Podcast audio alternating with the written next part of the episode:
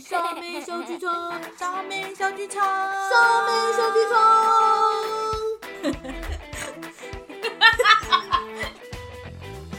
今天要来教大家说话不踩雷的两大方针。咚咚咚咚咚！一，没有话题，请你不要硬找话题。如果这件事情是不方便在台面上说的事情，但是呢，你却把它搬到台面上，这样就会引起不少的纷争跟尴尬。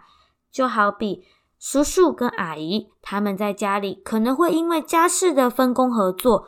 不妥而吵架，阿姨都不做家事，叔叔觉得非常不爽。所以你把这件事情公然的在台面说，哎，他们两个常常因为谁没煮饭、谁洗碗、谁收桌子、谁扫地而吵架。诶，这样子你觉得一个婚姻支撑得下去吗？这样子在公然的台面上，请大家公审他，当然。别的舅舅可能就会提出意见了，你们应该要分工合作啊。爸爸可能会说，男的要让女的啊。妈妈可以，妈妈妈妈也许就会说，哎呦，我们女生嫁出去就跟泼出去的水一样，你要让她一点，多做一点。阿妈可能会觉得勤俭持家，给着给着给着不要紧呐。阿公可能会说，不行，男生就是要多出一点力呀。但我们也不要太夸张，七三分六四分好了啊。两个人瞧好就好了，咚咚咚咚，稀里哗啦，噼里啪啦，每一个人都有自己的意见，全部都会加注在这一个叔叔跟阿姨的私生活里面。也许叔叔阿姨只是私下的抱怨，他们并不想要在这个台面上面把这件事情拿出来，让大家当茶余饭后的笑话，甚至品头论足一番。这样就是对对，你就踩了第一个大雷喽。所以记得，如果没话题，不要硬找话题，更不要把自己当救世主，帮忙别人想办法，因为那是他们两个的事。如果他们今天真的想要寻求办法，你可以去找其他人私底下问他。最重要的是，叔叔阿姨自己想要解决方法的话，你就要先。请问叔叔阿姨需不需要解决方法？那他们就会回答你 yes or no。如果需要，你就可以给他意见，说也许你可以去问舅舅，因为舅舅生活历练比较多；也许你可以去问阿妈，因为阿妈是智商师，所以你可以给他不同的方针。但是千万不要从你的嘴巴自己说出来，这样子是超级对对。第二个。说话不踩雷的方法，那就是不要转述别人的批评。常常你在过年聚会的时候，你会听到爸爸可能会抱怨自己的兄弟姐妹，也会听到自己的兄弟姐妹被自己的妈妈、爸爸所抱怨。你姐姐就是这样子不做事。你姐姐最近吃饭都没有克制，姐姐怎么这么随？这么多事情啊？那你会不会觉得很担心？说哇，她会不会一直被贴标签？那不行不行不行！为了我要捍卫我姐姐的权益，我要帮助我姐姐，所以就马上的去跟姐姐说：“我跟你讲啦，爸爸说你太胖了，你不要再吃咸酥鸡了啦。你今天再买咸酥鸡，他一定会超级讨厌你。你不要再买了，不然你就会被骂。”哎呀，你不用对他那么好啦，不用再买那些刮刮乐，不用再买那些乐透了啦，不会中啦，买了也是浪费，他也不会感恩你的啦，不要买了啦，浪费钱啦。哇，他们可能没有这层意思，家人有时候只是想抱怨，并没有想要把这么严厉的批评完完全全一字不漏的告诉当事人。所以他才会跟你这个次等公民或是旁边人讲啊。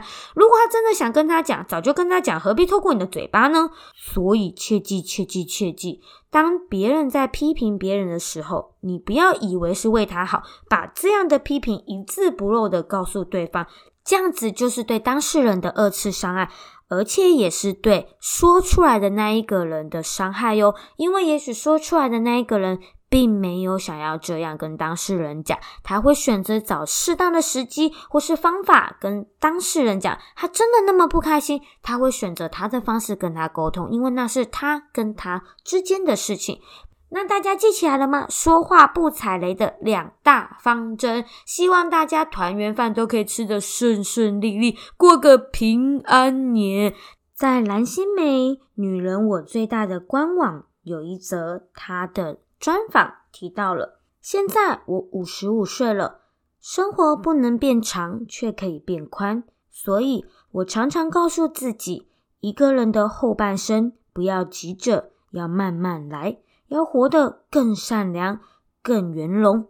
不懂就少说话，懂了更要少说话。只要给一个有温度的笑容，有温暖的笑容就足够了。让充满幸福的生活成为最好伴侣。这一则专访是我今天在讲说话不踩雷的两大方针后的总结。说话有时候说的多不如说的美，说的美不如说的巧。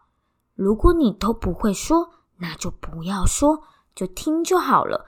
傻妹是一个很爱说话的人，到了一个年纪。常常不知道为什么嘴巴总是动得比脑子快，往往总是说错话，说错话后再来懊悔不已，这样实在太不值得了。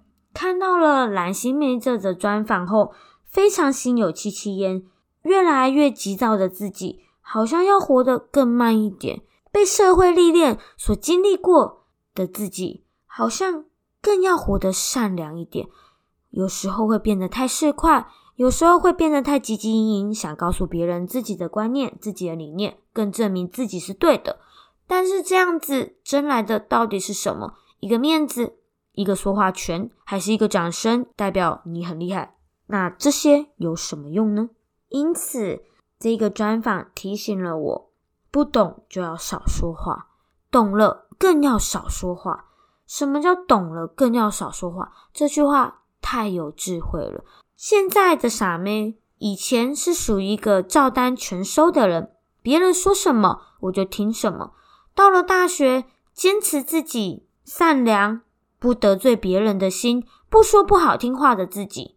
但是出了社会，你发现有时候不好听的话，不代表就是不对。不好听的话，又可以分为。是针对你的不好，还是客观的建议？客观的建议，有时候我们就要勇敢的告诉别人，当他给你建议，你要感谢他，因为这是你进步的开始。如果他都告诉你你很好、很好、很好，那你要怎么进步呢？